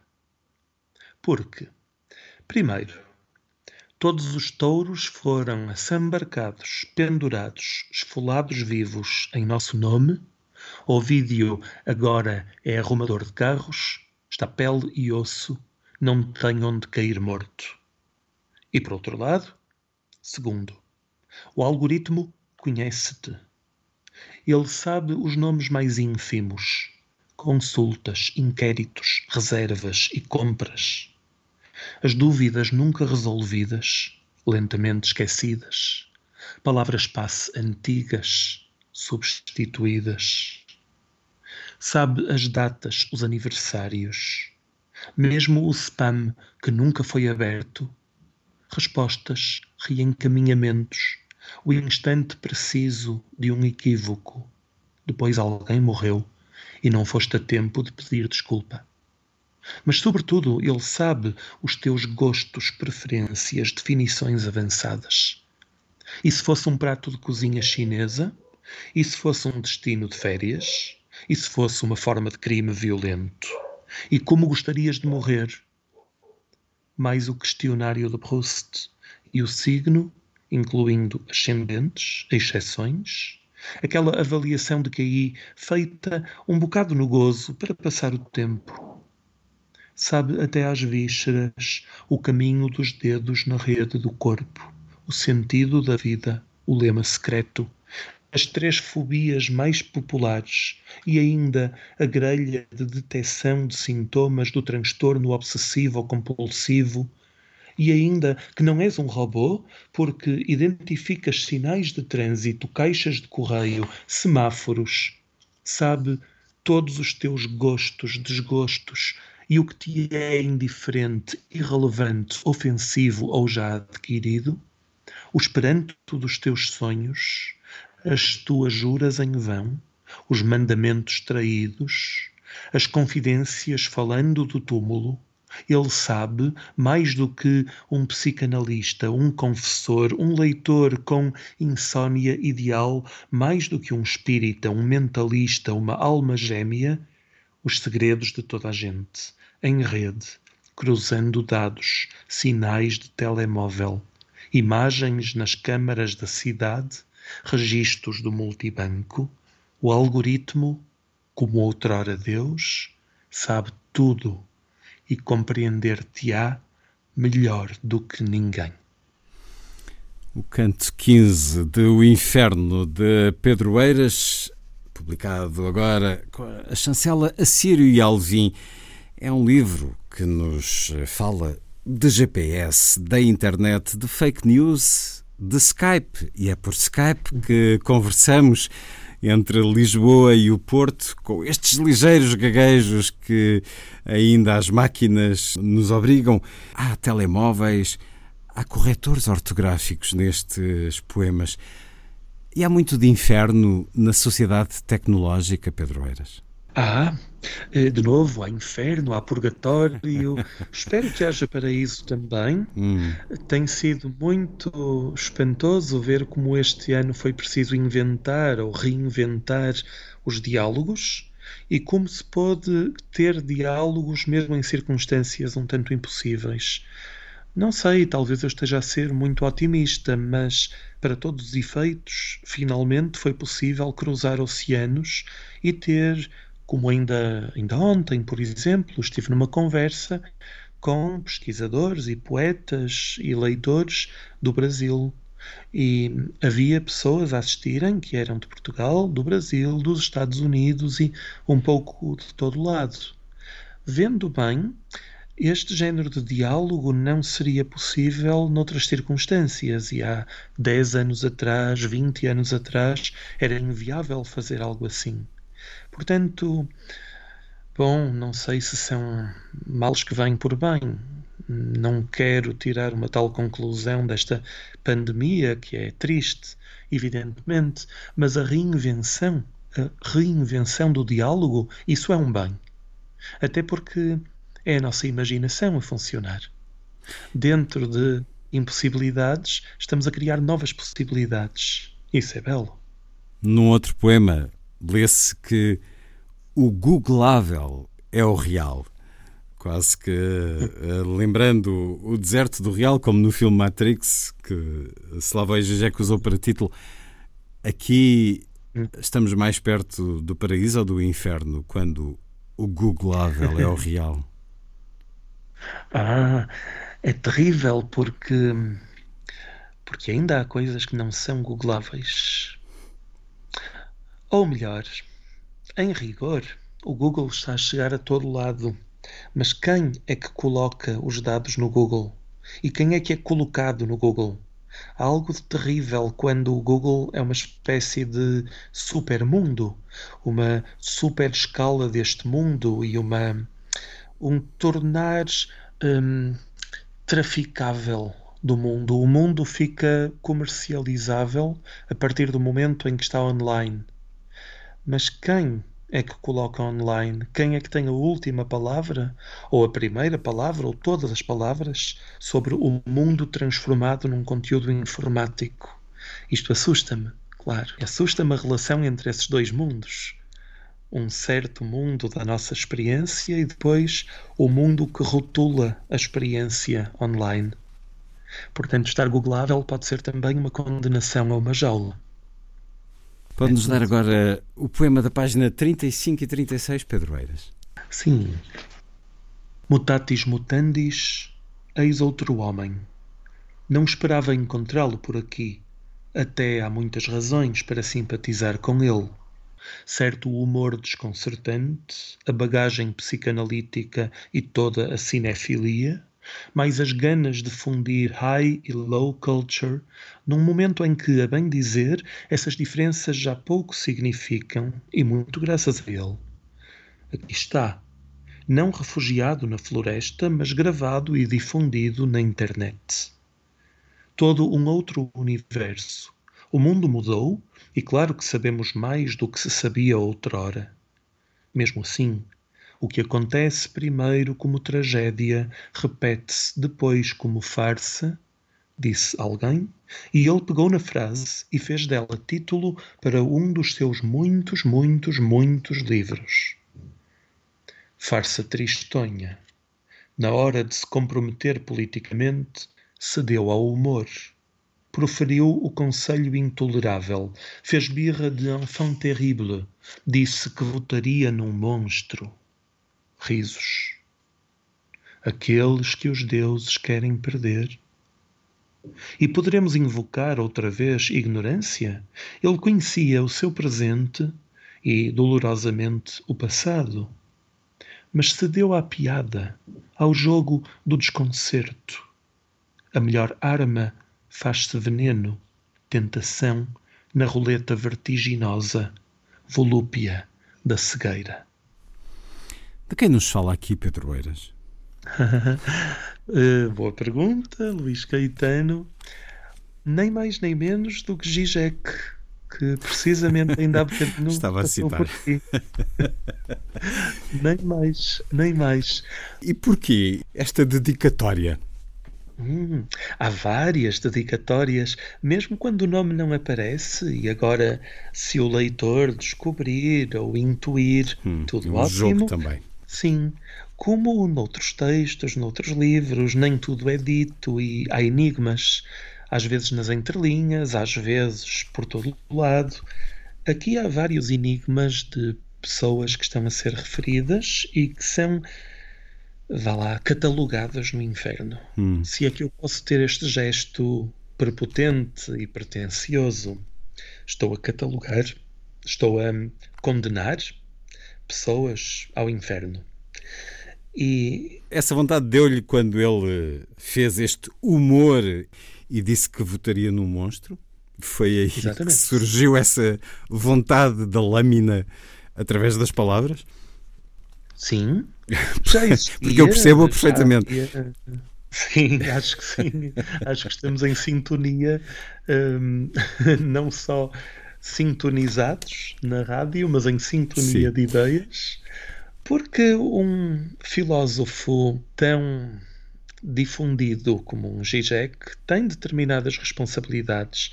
Bom, toda a gente tem responsabilidades e quando alguém tem a sua voz tão difundida pelos quatro cantos do planeta, de repente a responsabilidade é maior e, e Zizek, lá está, bom, é como digo, cedeu à piada, cedeu ao gosto fácil, ao gesto obsceno de dizer que mais valia votar num monstro e de repente aqui tenho outra dedicatória e esta é fácil: Trump.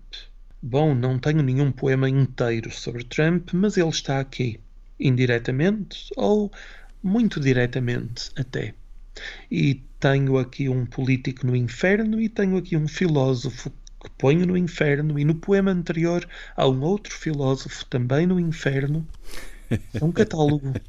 É uma longa, longa lista de danados. Quer-nos escolher agora um poema? Tenho estado aqui a, a condicioná-lo com os meus pedidos. Quer uh, trazer-nos agora um da sua opção, Pedro Eiras? Uh, gosto muito dessa ideia de condicionar, aspas, aspas, porque, porque é muito bom para mim ter um leitor a usar o meu livro, a, a utilizá-lo. É, é muito bom quando as pessoas usam o livro como delas e podem passar a dizer a minha página, eu escolho a página 10 ou 20 ou 30, eu escolho o poema 7 ou 14 ou, ou 31. É muito bom eu perder o meu livro e alguém ganhar o meu livro. Aliás, publicar é isso. Publicar é perder, é dar. E depois de estar dado, vale muito pouco. Ganha outras vidas. Se quiser, posso seguir aqui com uh, a escolha de alguns que me tocaram particularmente. Ah. Página 75 e 76, por favor, Pedro Eiras. Ótimo, ótimo. Vou mesmo seguir as escolhas. okay. Gosto da ideia. Canta comigo a canção das coisas que se repetem. O cortejo dos equinócios, a noite cada vez mais cedo. Este interrogatório matinal ao espelho, inconclusivo, o indicativo da rádio, o sangue gelado nos dedos, um fio de trânsito em fundo, um pulsar sob a almofada. a demora ritual do sono e a poeira que brilha nos vidros, o encardido misterioso das mãos, os aniversários sempre confundidos, uma assinatura oficial de ferida, todos os itens anteriores. Inspirar, expirar, o nervosismo das células, uma palavra com sabor a repetido, mesmo antes de ser dita, e a tontura orbital este modo de atender o telefone, o ciclo de lavagem dos lençóis, o código mnemónico do multibanco, obras no metro, a lenta inclinação dos prédios sobre os teus sapatos, a insídia da fome regressada, a cerimónia semestral do dentista, a memória e sua corrupção, pois só se nasce uma vez mas todos os dias se morre, entre as seis e as sete e meia, no sofá pardo, ensaiando uma peça de ato único, tantos anos em cartaz. O ponto já morreu há muito. Vamos bater texto toda a noite. Pois só um louco pode dizer que te ama, ó eternidade. Quanto a nós, acatamos, contrafeitos, a convocatória de regressar burocraticamente às tábuas do universo. E só nos resta uma pergunta: que tens para alegar, tu, em tua defesa? A poesia de Pedro Eiras, o livro Inferno, a chancela Assírio e Alvim. Quem são os seus poetas, Pedro Eiras? Ah, eu estou literalmente com todos eles aqui à minha volta nos livros. E são tantos. Pois acredito. E é uma muralha de, de poetas e ficcionistas e dramaturgos, ensaístas e, e tantos que não têm exatamente rótulo. Eles são são muitíssimos e estão um pouco por todo lado. Alguns uh, a que regresse com mais frequência, de que necessite com mais regularidade? Há paixões, é, é hum. óbvio, há escolhas, há. Bom, vou ser injusto para muitos, mas de repente um Camilo Peçanha, por exemplo, é um poeta tão presente o tempo todo. E, e, tantos modernistas, incluindo Mário de Sá Carneiro, de quem também falámos aqui há pouco, e a força excepcional de um Herberto Helder é tão alimentícia para mim, e há tantos versos de Camões que aparecem neste livro, ou de Sá de Miranda, ou, ou memórias de textos medievais, e a Luísa Neto Jorge, e a António Franco Alexandre, e neste poema que li ainda agora, a certa altura, há um piscar de olho a Nietzsche, por exemplo, isto para mudar de repente de língua e de estante, por assim dizer. Esse louco que diz à eternidade que a ama é Nietzsche, em Assim Falou Zaratustra. E, e de repente sou eu a opor-me a Nietzsche e sou eu a aproximar-me de tantos autores e logo a seguir a condenar ao inferno tantos outros. É uma enorme luta. É um estranho diálogo de protestos e denúncias e alianças e, e dúvidas, porque logo a seguir eu próprio me me coloco em xeque. Isto acontece muitas vezes no livro. Eu afirmar uma qualquer tese, enfim, eu experimentar uma certa opinião e na página seguinte estar com tantas dúvidas que escrevo um poema inteiro a colocar-me em causa e depois na página seguinte um poema para duvidar da minha dúvida. E não sei se isto não é também uma espécie de círculo do inferno da dúvida contínua. Mas Olderlin tem aquele verso extraordinário, aquele dístico, que diz que onde, onde cresce aquilo que condena, também cresce aquilo que salva. Construção e desconstrução. Continuo a olhar também para este seu outro livro de 2017, Ensaio sobre os Mestres, editado pela Documenta, que tem essa, essa evocação de tantos mestres. E por falar em Mário de Sá Carneiro, a última vez que conversámos foi sobre o livro Cartas Reencontradas de Fernando Pessoa a Mário de Sá Carneiro. E aqui há uns poucos meses a revista do Expresso dizia-nos foram foi encontrado esse esse baú uh, deixado, esse, esses textos. As coisas não seriam bem assim depois lendo os textos, mas uh, uh, o que é que sentiu quando houve essa, esse prenúncio de que alguma coisa tinha sido encontrada? Ah, no primeiro momento, perante o título da notícia do jornal, acho que o meu coração parou durante pois. três batidas ou quatro. Depois. Certamente. depois, depois tudo se relativiza e, é. como é óbvio, eu preferiria mil vezes que os textos perdidos reaparecessem todos. Aliás, esse é um dos meus pesadelos, é a montanha de textos que ao longo da história se perderam, aparentemente para sempre, muitos deles. Quando sabemos que um tragediógrafo grego antigo escreveu uma centena de tragédias e nós temos sete ou oito, é cortar a, cortar a respiração. É muito triste e provavelmente nunca mais a humanidade poderá ler determinadas tragédias que um Sófocles escreveu. Isto é tenebroso, sem dúvida. Portanto, é óbvio que eu quereria muitíssimo que as cartas desaparecidas de Fernando Pessoa, as novelas começadas por Sá Carneiro, eh, reaparecessem todas.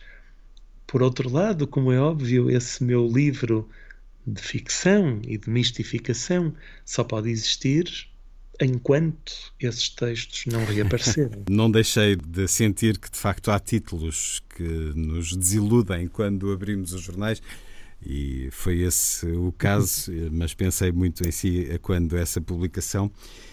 Ensaio sobre os mestres, o livro anterior. Os seus mestres uh, passam também por aqueles que não escrevem penso nomeadamente em Akira Kurosawa, porque li um texto seu, já com muitos anos, sobre Dodgecadan, isto a propósito de um ciclo dedicado a Akira Kurosawa, da Medeia Filmes, no Nimas, em Lisboa, no Teatro de Campo Alegre, no Porto e um pouco por todo o país.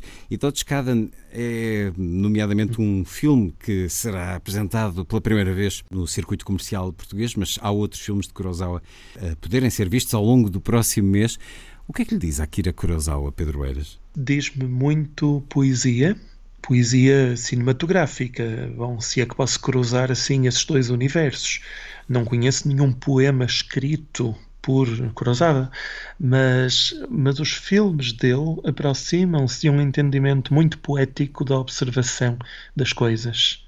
E de resto, ele pode funcionar como parte pelo todo para uma tradição japonesa, para toda uma sensibilidade nipónica de atenção ao detalhe, de uma atenção inesperada ao detalhe e ao surpreendente. Lembro-me de de vários fotogramas de Kurosawa em vários filmes, um, como Rapsódia em Agosto, por exemplo. Lembro-me de daquilo que se vê numa janela e da paisagem sobre a qual se abre um olho, que por seu turno é metáfora da explosão da bomba, e lembro-me da avó a lutar contra a tempestade no fim, e a correr contra a tempestade e os netos a correrem atrás da avó, mas tudo isto em imagens separadas, imagens tragicamente separadas, e compreendemos que aqueles netos nunca atingirão aquela avó, porque ela já está muito longe. Na verdade, ela já não está no mesmo plano deles. E plano aqui significa plano cinematográfico, mas também significa um plano metafísico. Lembro-me de alguns gestos de alguns samurais. Lembro-me dos sete samurais, e nomeadamente um determinado samurai particularmente austero que não desperdiça gestos, que usa o sabre para um único gesto mortífero, um único brandir da lâmina. Lembro-me de todas as parábolas zen do professor, sensei, no último filme de Kurosawa, Madadayo.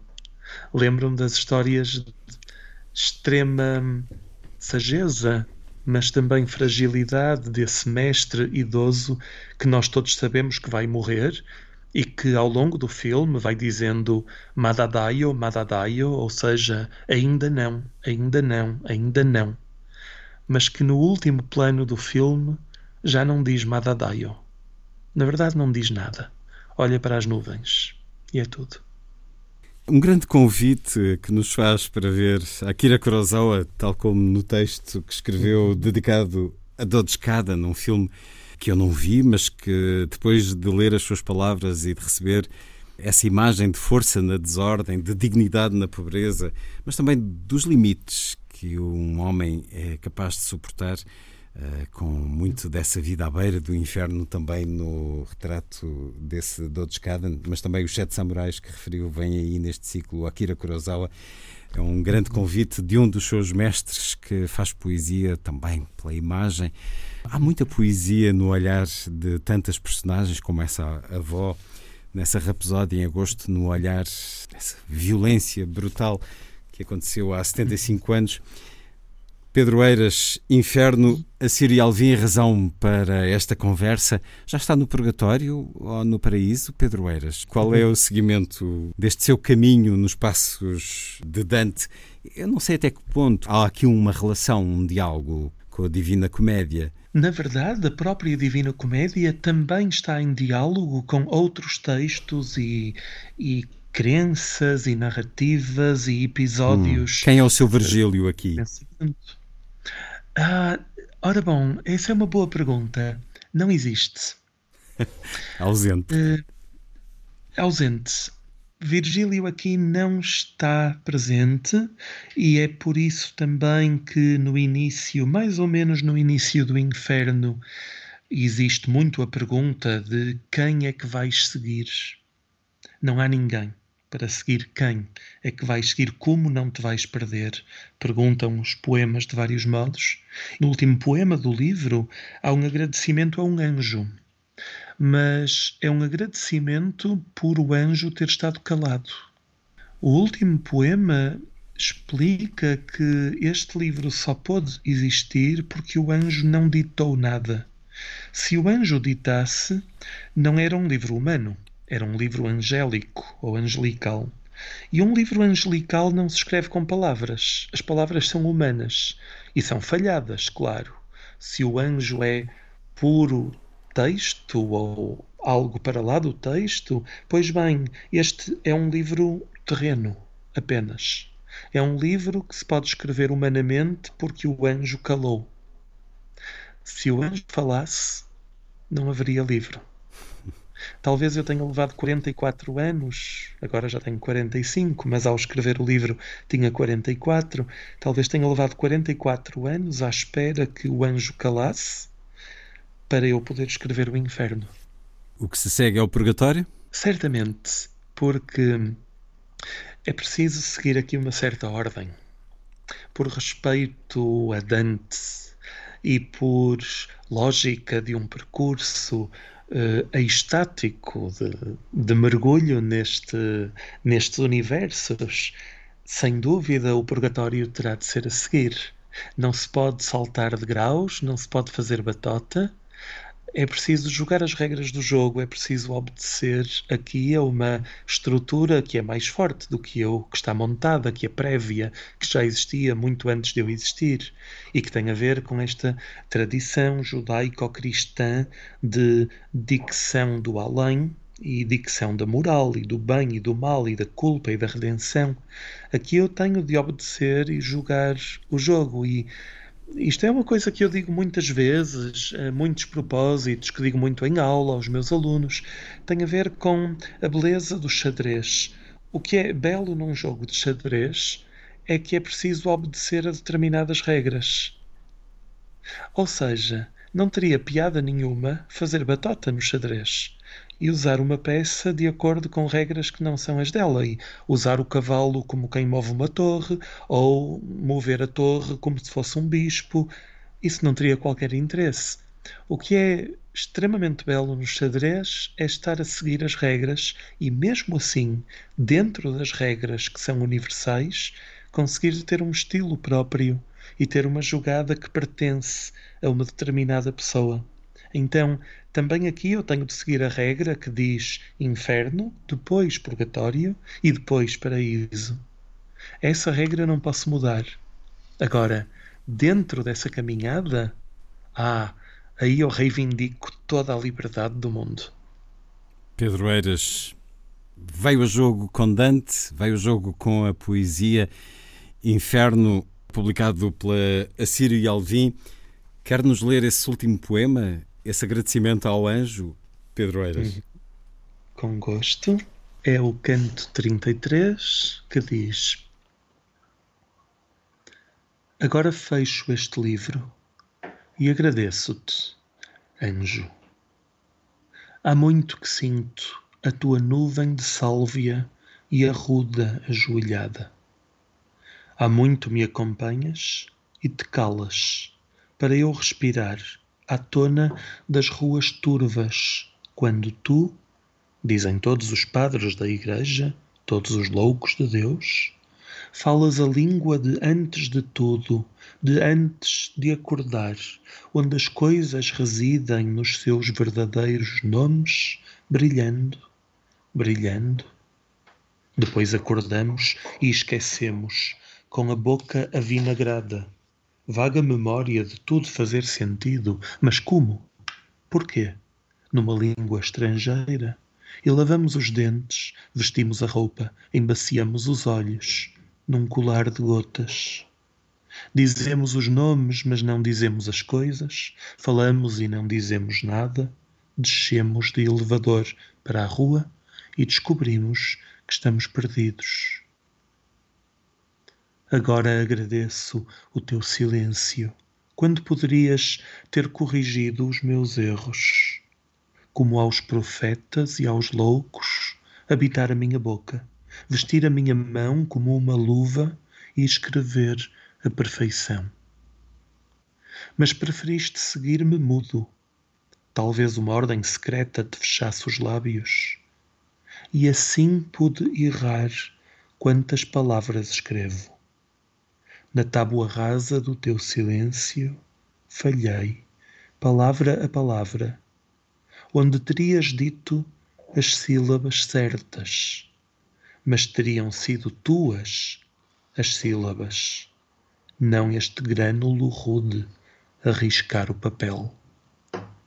Pois onde cantam os coros dos anjos, os livros estão selados e ninguém pode escrever.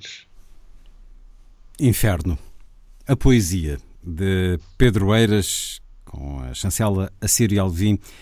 Pedro Eiras, muito obrigado por mais este encontro na rádio. Muito obrigado, Luís Caetano. Foi um prazer, como sempre.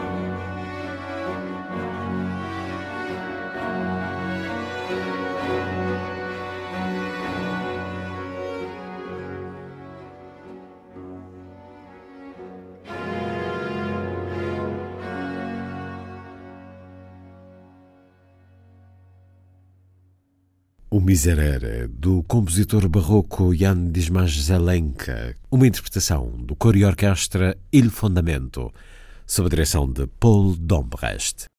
A seguir, Lilliput é o pequeno grande mundo dos livros para os mais novos, percorrido semanalmente neste programa por Sandy Gageiro. Diz Lilliput. Lilliput. Lilliput. Lilliput. Lilliput.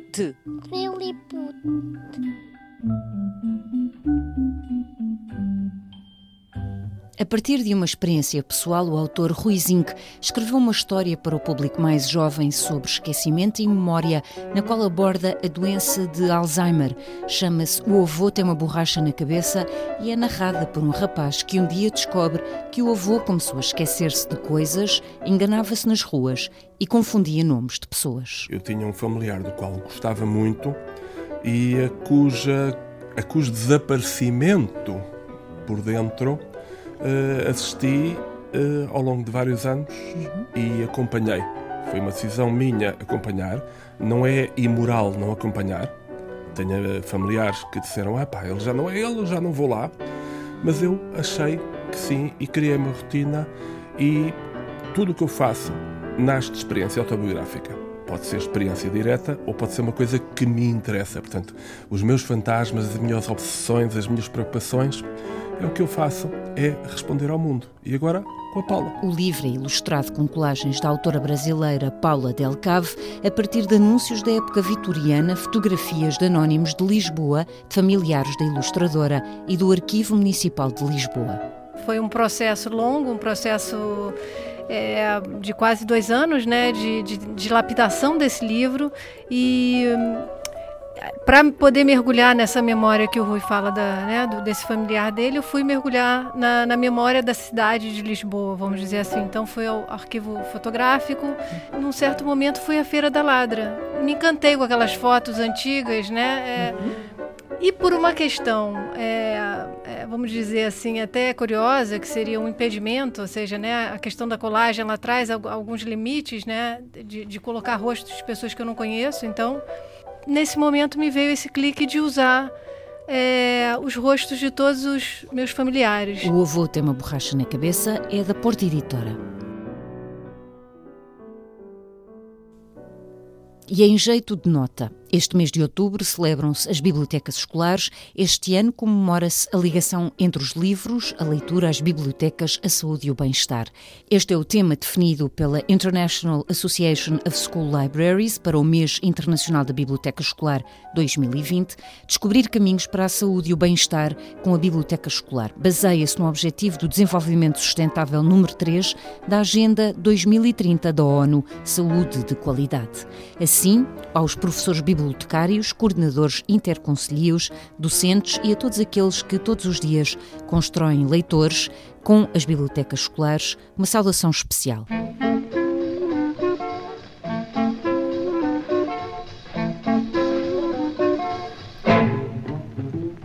E atenção, a 14ª edição do Concurso Nacional de Leitura decorre entre dia 1 de outubro de 2020, data oficial de abertura, e o dia 5 de junho de 2021, dia da grande final em Oeiras. O objetivo central do concurso é estimular o gosto e os hábitos de leitura e melhorar a compreensão leitora. A iniciativa tem como destinatários alunos dos primeiros, segundos e terceiros ciclos do ensino básico e alunos do ensino secundário. Foi a força das coisas. Assim, obrigado por estar com a rádio. Bom dia, bom fim de semana.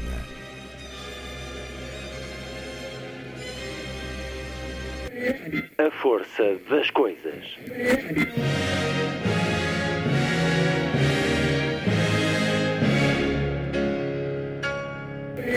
Welcome to the 109th last night of the proms.